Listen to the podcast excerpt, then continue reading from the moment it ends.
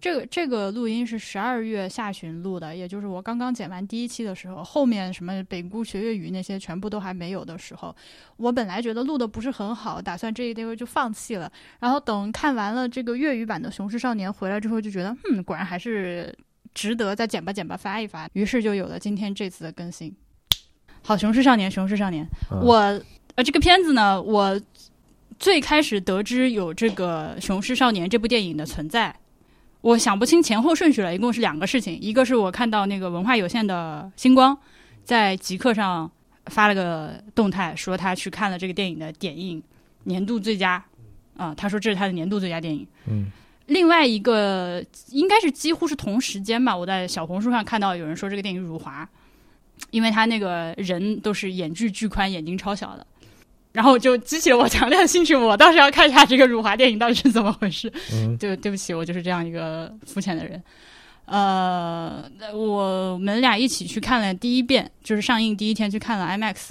然后后面我又自己呃二刷了一遍普通的二 D 版本，因为南京现在已经排不到 IMAX，就只有第一天有 IMAX，第二天都没有了。嗯，所以感觉它的票房不是很好，所以不排 IMAX。我不知道，就是如果说票房现在就是口碑越来越好的话，有可能还会再排回来吧。嗯我对这个电影的喜欢程度超出了我愿意承认的程度。嗯就我看完了之后出来跟人推荐的时候，都会说：“哎呀，这个片子啊，它有很多缺点，但是呢，但是我还是对，但是我还是推荐你去看。但是实际上，我一边看一边在抹眼泪，我二刷的时候还是在那边口罩都哭湿了，就是很喜欢，就是那样的一个状态。那我又不好意思承认，因为这个电影确实有很多缺点。嗯，我觉得还可以啊，瑕不掩瑜。我们也不能要求每一个文化文艺作品都是完美的。嗯，呃这个大家、呃、赶紧去看啊！也不晓得啥时候就会下线，因为感觉现在电影在线上的时间都挺短的。呃，前两天刚上映，叫《雄狮少年》，讲的是这个，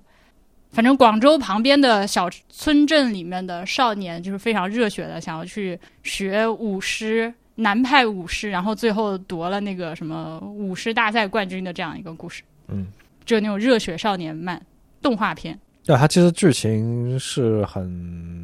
你可以说它经典，也可以说它老套，就是一个非常不起眼的小孩儿，通过一系列刻苦训练，然后跟自己朋友一起团结，然后咸鱼翻身，然后梦想努力，经过各种各样的曲折，然后最后最后命运的打击。最后拿到了这个很很好的成绩，嗯，就是这套。对，所以我我当时在极客上发了一条动态，说我觉得这个电影很好的时候，那个英美剧漫游指南的陆小鸟，哎，说他觉得不行嘛，然后我就问他哪里不行，他说我对这种一点零的电影已经没 没有耐心了。为什么？我觉得他说的确实有道理，就是如果我们从剧作的角度去看这个电影的话，它就是一个一点零的电影，嗯，剧本非常非常非常的套路。对，非常套路，非常直白嘛。对，或者说我我觉得或者只能说就是它结构非常的套路。嗯，对，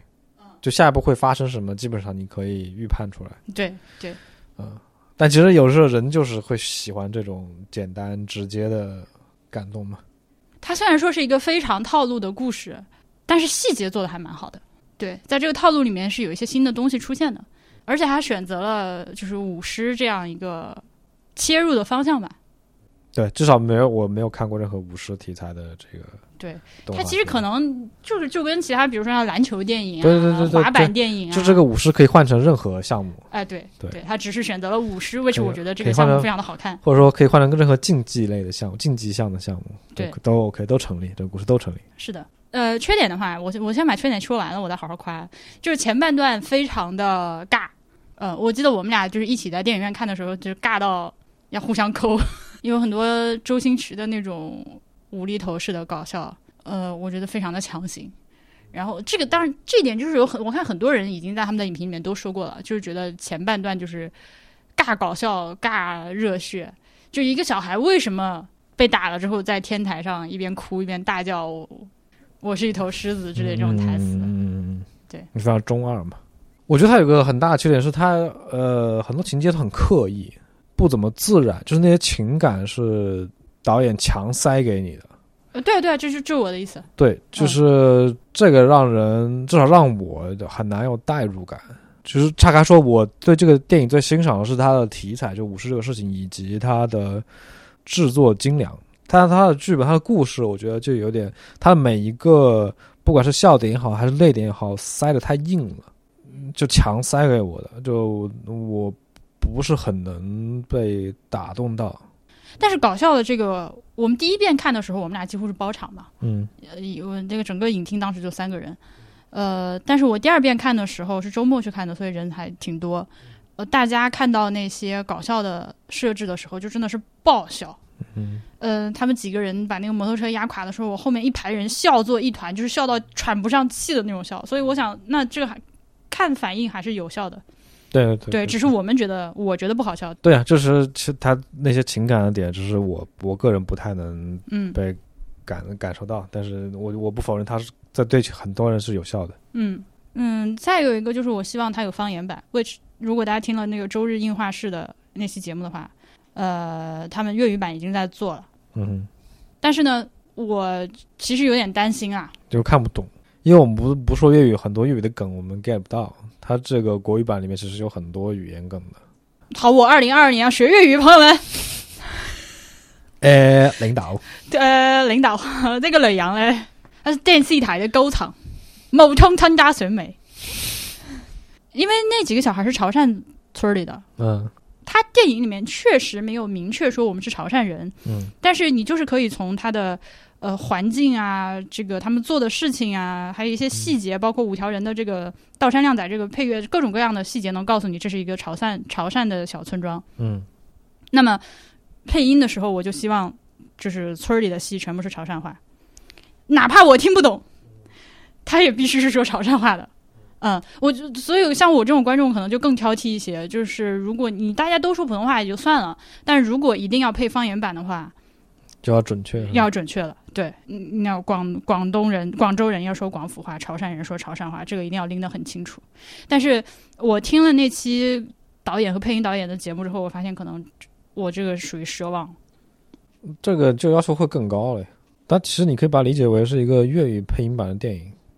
这就只能这样，但是就很遗憾了呀。嗯呃，当时我记得配音导演说的一个事情，我觉得很有意思吧，就是我我之前没有这么去考虑这个问题。嗯嗯、他就是說，哪怕是广州人、广州出身的土生土長的廣州人的配音演员，他们的工作语言可能绝大部分还是普通话。嗯呃，这就好像你去中戏上学，你上这个表演班儿，你这个班儿是拿普通话上的，老师的台词课是拿普通话教的，然后你表演的时候用这个语言才能更好的传达自己的感情，台词念得最清楚，怎样怎样。然后突然间这个时候，好比说你要我突然拿老口话开始念台词，要演戏的话，这是完全是另外一件事情。嗯所以能不能找到那么多合适的可以用粤语表达感情，就是来用粤语来表演的演员、配音演员，这是一回事情。那如果像我这种要求，我还想你要用潮汕话表演，可能就更加更加的难。是的。當然了，到时候他们粤语版一月一月份开始放的时候，南京搞不好也没有排片。呃，也许会有吧，我我猜，抱着最大的善意想象一下。呃 因为如果我觉得普通话的普通话版本的票房如果好的话，粤语版应该会有挺多人想要看的。对，反正我是很想看方言版本。然后据导演说，他说他们点映的时候，就是每一场结束都有人说想看方言版，嗯，嗯、想看粤语版。喂，娘娘。萬世間是否痴散在高？或者另有高處比天高？在世間，自有山比此山更高，但愛心早不到比你好。一山还比一山高，真愛有如天高，千百樣好。好，一段音乐过后，我们又回到了节目。哪有音乐？明明就是吹尿了個尿。嗯，就这样吧。缺点我觉得基本上就这些，我没有什么太大问题了。其他對啊，我我觉得他唯一缺点就是他感情點太强硬了，就是這些。哦，对，我还可以补充一个缺点，就是他很多剧情不符合逻辑，这个让我很在意，非常在意。比如比如，呃，为什么要去上海打工？哦，就是你都已经得了这个，对他嗯，他你本来在广州当工人，好说我现在去上海赚的更多，可以理解。你都得了舞狮冠军了，你在广州不可能没有容身之地的，你还还得跑去上海打工。哎，这个就是为什么我们我一开始就是很想采访一下导演的问题。对，就是想要了解这个舞狮 community 到底是个什么样的现状。你在广州拿了这个本省冠军，是真的不如去当个建筑工人赚钱吗？嗯，很想知道这个问题。要不，哎，导演，你有在听吗？导演，你们回答一下我们这个问题。或者其实导演可能都不是最佳的回答的人选，可能要真正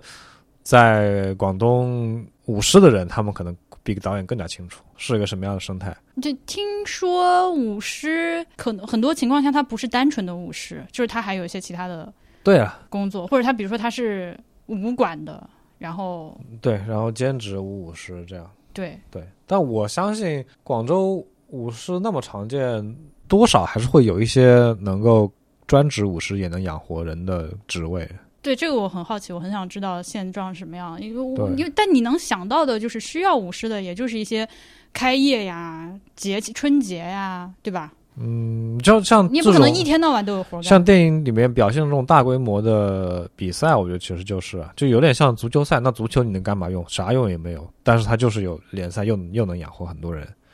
对吧？对，这就这就不知道，就很想知道。对对对，所以就很厉害。嗯其实这个这种疑问也存在于很多很多这种传统文化的这种活动里面，有很多类似的事情。我们对整个事件一无所知，不知道它是以什么样的形式在运转的。嗯，然后如果有人用一两个文文艺作品表现了这个事情，那很自然就会激起人下面的追问，就是这个这个棋魂是吧？对下围棋到底对怎下围棋？的人究竟是怎么生活的，究竟是怎么一个职业路径，类似这种吧。呃所以我觉得，其实我当时看出来，我就跟你说嘛，我希望这个这个团队能够再拍一个纪录片，对，就是拍拍他们怎么去做这个电影，顺带说说他们是怎么去深入了解舞狮这件事情的。嗯，采风的过程我也很想对对，我很想知道他们他们把他们从他们去采风那信息都都传达给我。那那说到现实质感呢，我觉得它最大的优点，其实可能也确实就是所谓现实质感。嗯我第一遍看的时候，我非常非常喜欢这个电影，就是在于它那个舞狮真的太漂亮了，嗯，就是好看，嗯，它动作设计非常的棒非常漂亮。对，对，而且还真的是你知道是两个人，呃，钻到一块布下面。套了一个狮头，但是他那个狮子就是，呃，真的是活灵活现，有自己的动作和神态的。嗯嗯，对，那个很威风的那个狮头套上来的时候，要先抖抖耳朵，眨眨眼睛，呃，有很多小动作。他们决赛的时候，另外那个队叫呃无极无极队，那个无极队最后加时在上妆的时候确实很帅气。嗯。呃，就是类似这种吧，我就是这些，等他到时候上流媒体，我可能就是就是只是舞狮的片段，我要再拿出来再看很多次。嗯，对，我觉得他能做出这种动作，其实他应该是做了很多功课的，对啊，就真的是了解舞狮怎么样舞的，然后嗯会有什么动作，或者他做了什么样的动捕，请了很厉害的大师过来，对，就很想动作模特，对这些这些我都很想知道的内容。对他那个狮头上面的那些亮片啊，那个什么毛发啊，那些就是嗯 rendering、图像非常的漂亮，就是几乎是实拍质感。对，就是那种狮头，它的一些细节动作都非常真实，对、嗯，看起来非常非常真实。这个那些动作就完全没有卡通感，都是跟真的一样。对，很漂亮。那个阿娟一个人就是要离开广州去上海之前，那个清晨在那个阳台上一个人舞狮的那段戏。我觉得他就是，嗯，那段戏我非常喜欢。他卡在了一个夸张和现实中间。他一开始的时候就是天快亮了嘛，他一个人就是还给他了一段非常像现代舞，就还顶着那个狮头，有些跌跌撞撞的动作，把这个也摔倒了，那个也碰倒了，然后、呃、自己在这个天台上一顿练习，然后最后这个太阳，然后狮头咔一扭过来，正好一缕这个清晨第一缕阳光打在这个石头上，嗯，呃，就这段戏是夸张的，但是同时我又很喜欢。就是能让观众带入到主角当时的心境里面，就像我最后再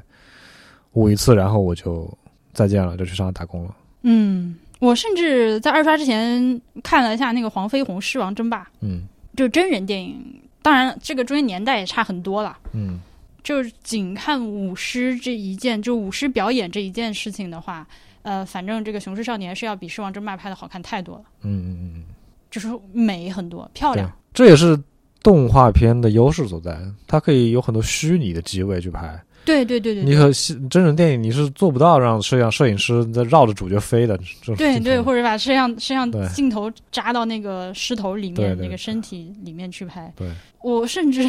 打开淘宝搜了一下狮头多少钱，还挺贵的。嗯就是呃，像那个阿娟送给阿娟的那个石头，我搜了一下，大概要一千大几百吧，嗯这样的一个价格。果然阿娟是富二代。嗯，那人家开宾利好吗？哦，他开的是宾利吗？我我我觉得我觉得是宾利啊，我不知道，我不是很认识车，看着像宾利，嗯啊，这是第一遍看的时候，就第一遍就是主要我的点就是在这个舞狮上。第二遍看的时候，我就开始去更多的精力分在他的这个社会关怀的这个方面。嗯当然，这也不能算留守儿童了吧，他就是留守少年，嗯，他和爷爷两个人，而且像广州旁边，他就是这种，近不近远不远的。而且是这种超级大城市旁边的城市边贫困带。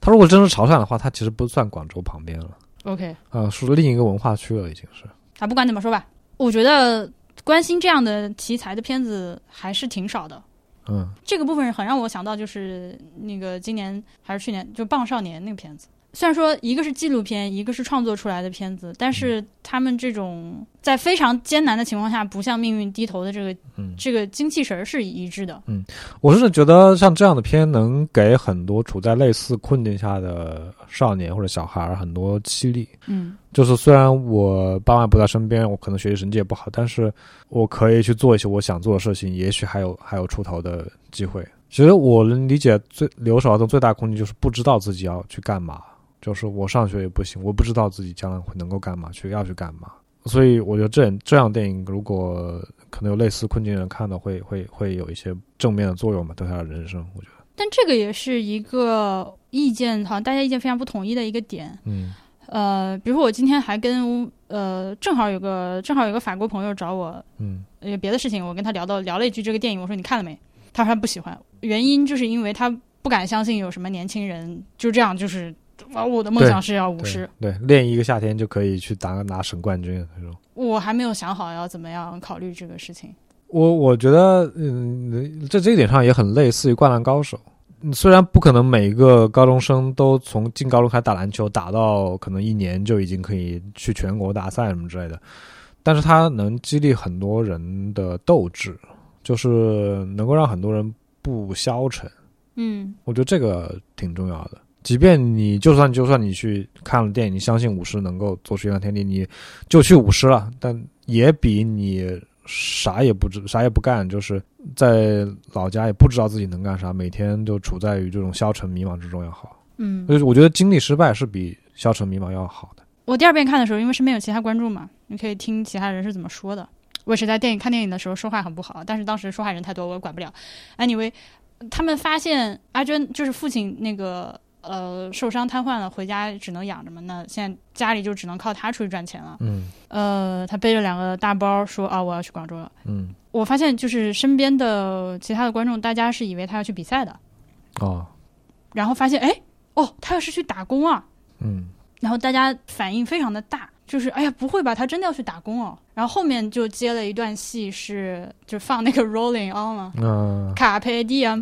呃，在工地上的一些日常生活，什么睡下下铺之类的这种，然后周围大家就是特别的唏嘘，觉得哦，他真的就就不五十了，就去打工了，怎样怎样。嗯嗯嗯嗯，甚至到了这个就是电影最后的时候，就像你说的，他已经得了冠军，哎，还是去了上海。嗯嗯，我能很明显的听到周围的人对这个事情就是，呃，看电影的时候对这个事情反应很大。嗯，这可能就是这个电影现实的地方吧，也许真的就是这样。所以就是为什么我觉得这个电影的后半段好，就是它开始有这种东西。因为前半段它尤其是尤其是像那个就是周星驰的那种搞笑的那个那个东西，它它因为你这种夸张的搞笑会消解掉很多现实的东西的，就是所谓吃瓜，就是有一点类似我们刚刚说的关于吃瓜的这件事情。当你有一个格式，有一个更轻松的、更不用过脑子的格式去看待一些严肃的事情的时候，你就把这个严肃的事情消解掉了嘛。对，但他至少后面还是回归了这个对对他说的这个议题。对，就后半段的话，就搞笑也很少了，节奏也上来了。呃，我觉得剧情开始走向，就开始开始变好，就是他出去打工，然后开始要那个特别好，就是他晚上去送外卖，发现那个那个那个那个无无极极队就从那里开始就是呃后面就非常好，每一场戏都很好了。我感觉我说完了，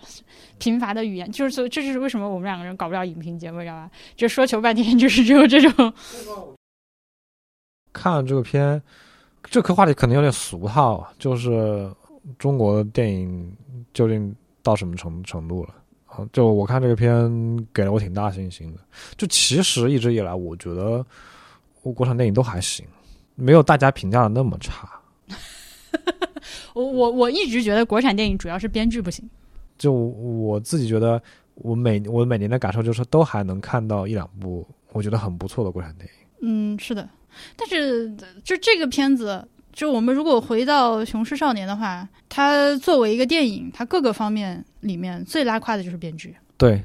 他的技术团队已经我觉得非常非常非常好了。但技术团队话说回来，也是就是常年给人家代工，就真的是磨出来了。就是那种顶尖的好莱坞电影，那都是在中国 render 的。OK，嗯，但这不重要，反正我觉得呈现来看，它技术我无可挑，我觉得无可挑剔。就不管是画面的那种美感也好，还是它后面我二刷的时候，甚至注意到它对于一些比如说天气、嗯嗯风的那些表现都非常的到位。嗯嗯，就是这个剧本啊，而且有这种感觉哪儿都好，就是剧本不好的这种感觉，这两年非常的明显。就不光是电影，还有电视剧也是，比方说什么《嗯长安十二时辰》啊，这种就是嗯非常的 promising 的片子，结果就垮的越来越烂，越来越烂，对垮在这个剧本上，有很多很多类似的例子。嗯，这么你这么说，《权力游戏》也是，《权力的游戏》是 on the next level，就是全世界人民都不能接受的一种剧本的烂尾。咱咱们就不讨论人家的事情，我就只说我看到的国产的东西，嗯，嗯嗯有很多片子已经在其他的工业方面已经都上来了，但是就是编剧跟不上。对，因为像就所谓编剧是内容嘛，内容这块其实是很很难去量化的提高的。就比如说我们之前有一个技术做不出来，内容做不好，就没办法去去学的，因为每一个文化市场都有它很多的限制因素。比如说你拍到我们觉得好的内容，放市场上卖赚不了钱，大家不不吃这一套，那不是血亏嘛，对吧？嗯，多少还是要加一点大多数受众都能看着乐呵笑出眼泪的桥段塞到这里面。哎呀，我觉得这种都属于借口了，就是不管是审查还是观众水平不行，这绝对都属于借口。这不叫观众水平不行，这就是你刚说的那意思，不就是观众水平不行吗？那我给你搞搞好的，你看不懂，就是非要给你搞搞这种压垮摩托车的事情，你们都笑哈哈。不是啊？我觉得不属于观众水平不行，就是你要理解，就是大众人对文化产品的需求是怎么样的，就是他不一定要每个产品都是深刻的，你不一定一辈子都只能读《红楼梦》不哇，这我同意啊，因为我一天到晚在看一些屁耽美小说了。对，但是但是耽美小说的问题在于，呃不是问题在于，这耽美小说的点在于，它就是一个 TXT 文档，或者我在晋江文学城，我只要这花钱就能看。它的题材和形式是一种极简的形式存在的。如果说你已经要把它当成一个大型的投资的文化项目去做的话，比如说单改剧、单改电影，那你就不能以就它它的这个 stake 的就不一样了。嗯，我是觉得不一定每一个文化作品都要做成经典名著，就是它也许能够，它也许差一点让它成不了经典名经典名著的桥段内容，我觉得是 OK 的。或者这么说吧，就低俗的东西，低俗但优质的东西。举个例子，呃，韩国的综艺节目《新西游记》，你要说有啥营养吗？是没有的，但是它制作非常的优秀。对我觉得是你可以做所谓的肤浅的、没有影响的，就是纯搞笑，就是让你来看个开心的东西。但这个东西你也可以就是去精良的完成它，而不是比如说我们现在国内有很多综艺节目，嗯，它又没有营养，制作还很拉胯，而且还是抄人家的。对啊，就是嗯，我觉得你说那种又低俗又能够长期存在人们心中的东西是很少很少很少见的，就是 又低俗又能长期存在。就比如说周星驰的电影，周星驰的搞笑片，嗯，它就是又低俗又经典。你要说它有营养，它没有任何营养。没对，有我我我刚其实你这句话，还有我刚说《新西游记》没有营养这件事，我在反思。你要说它真的一点营养也没有吗？就你要说什么是营养嘛，就是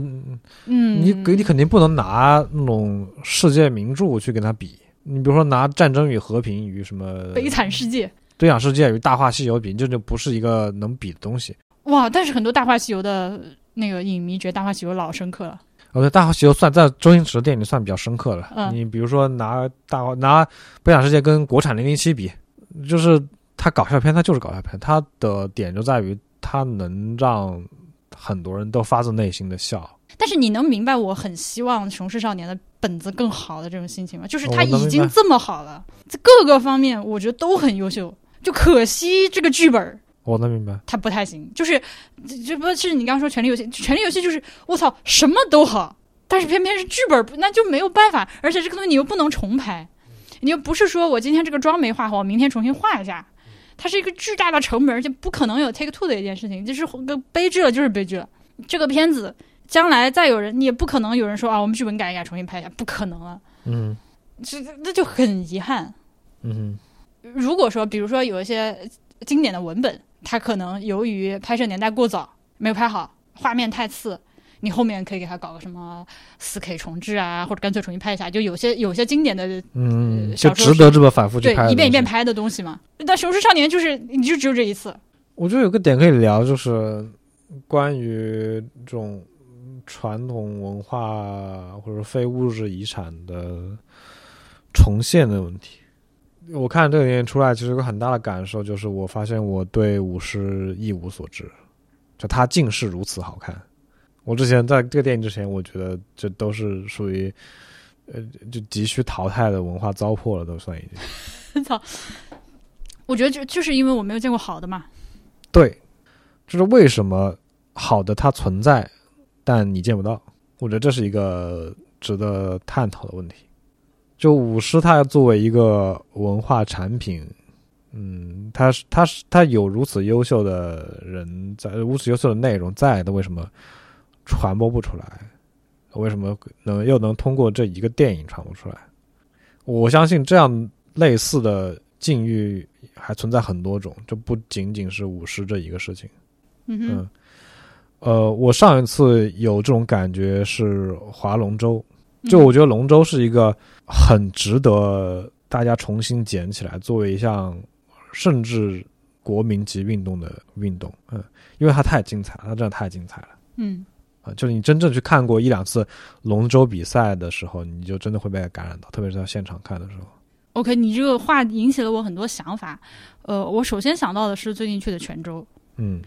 就类似的活动，其实在泉州有很多很多。呃，就是我去之前完全不晓得它存在，嗯一旦看到之后，哇，fascinating。但是同时，这个里面有很多封建糟粕啊，就是，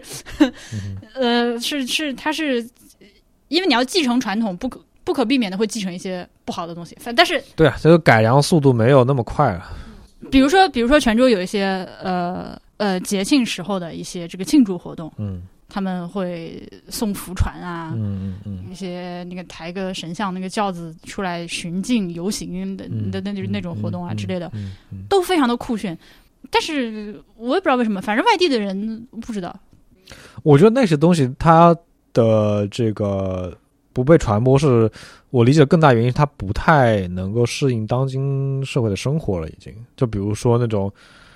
大规模的巡境游街，这你如果没有在那个信仰之中，你是不会去做的。但像舞狮、龙舟这种事情，我相信看很多人或者有一些人看完这个电影，他会想去学舞狮。嗯这个就说明这个事情它能够很好的符合现代社会。就比如说，有些人呃看完《灌篮高手》想去打篮球，有些人看完什么足球小将想去踢足球，有些人看完棋魂想去学下棋。那那武士是完全放到这里面是不违和的。就我看完《武士少年》，我想去学武士，他是作为一个现代人，你作为一个业余爱好是完全可行是可以的，是做的一件完全可行的。嗯，这龙舟也，就是就它 scale 比较小呗，就说白了就是，嗯，就它是一个可在现代 practice 的事情。像那种巡扛着神像去巡境游街，这是一个不可 practice 的事情，它是有违现代生活方式的。嗯就是你要刻意去传承这套东西，它才能进下去。但是武士不一样，龙舟也不一样，它能完美的契合到人的现代社会生活当中。你就现在大家都不是都要去找去找自己喜欢的运动吗？龙舟为为什么不能成为一个很 popular 的运动？它它有很多能够完美符合现代人这个精神或者体育需求的点，它又有又有集体活动，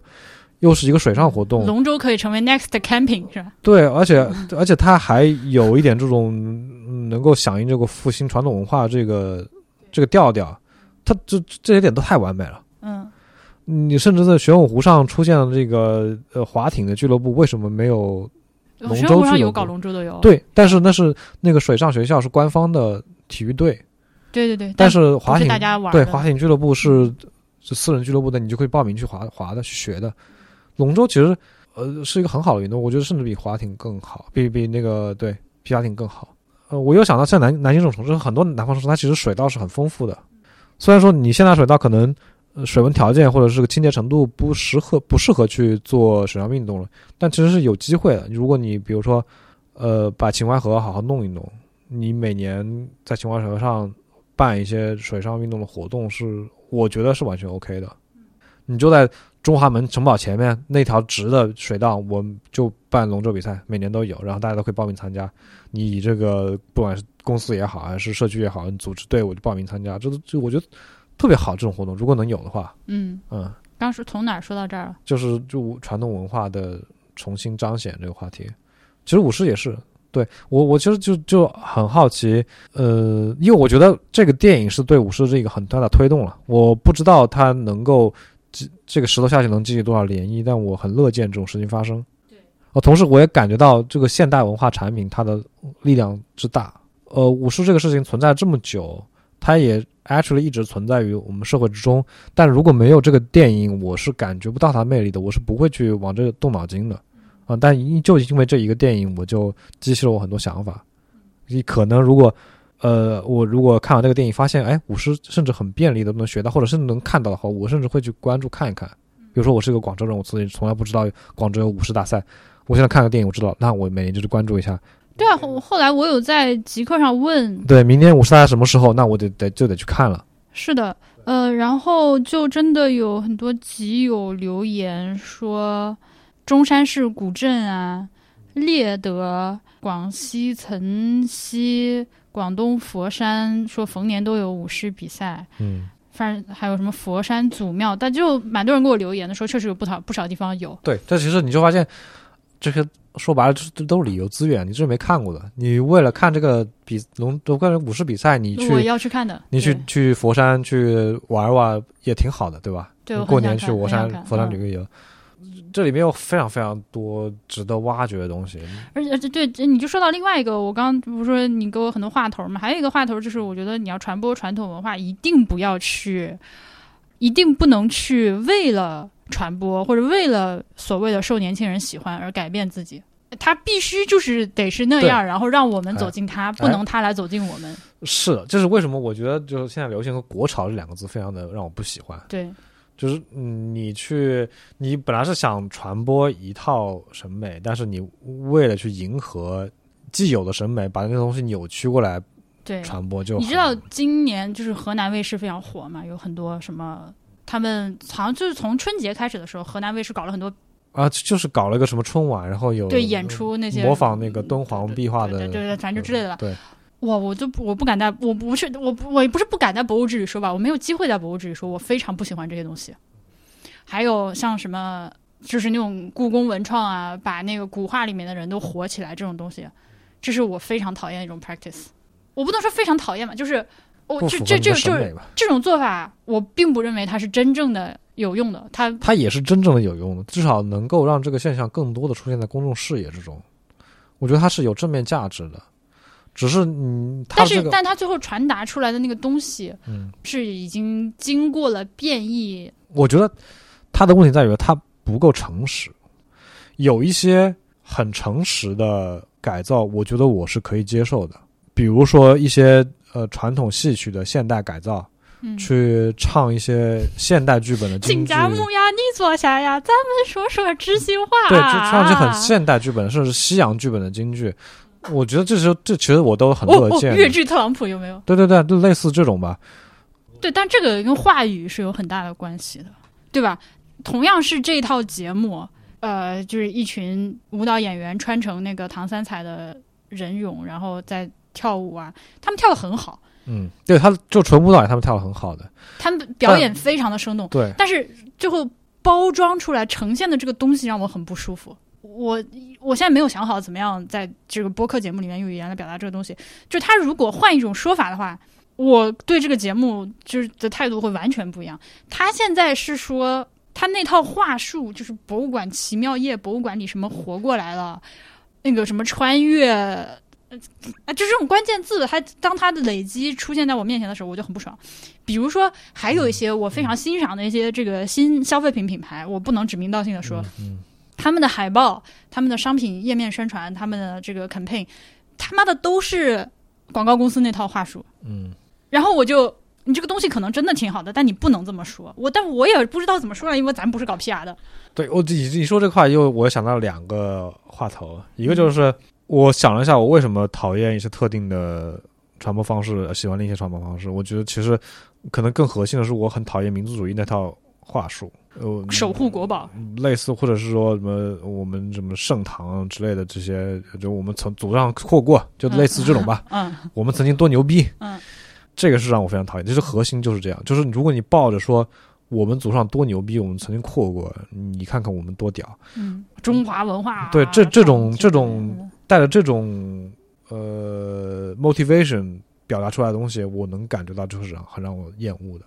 但是对我这个里面的 twist 到底在哪里？因为我们俩 actually 是觉得这个东西非常屌的，但是我就不喜欢他那么说，我不知道为什么。对我就不喜欢他那么说，我就不喜欢说我们祖上扩过，我就不喜欢把它当做一个炫耀，就是美是美的，你可以去审美，但你不要把这个美去标榜出一些它不属于它的东西。另外就是，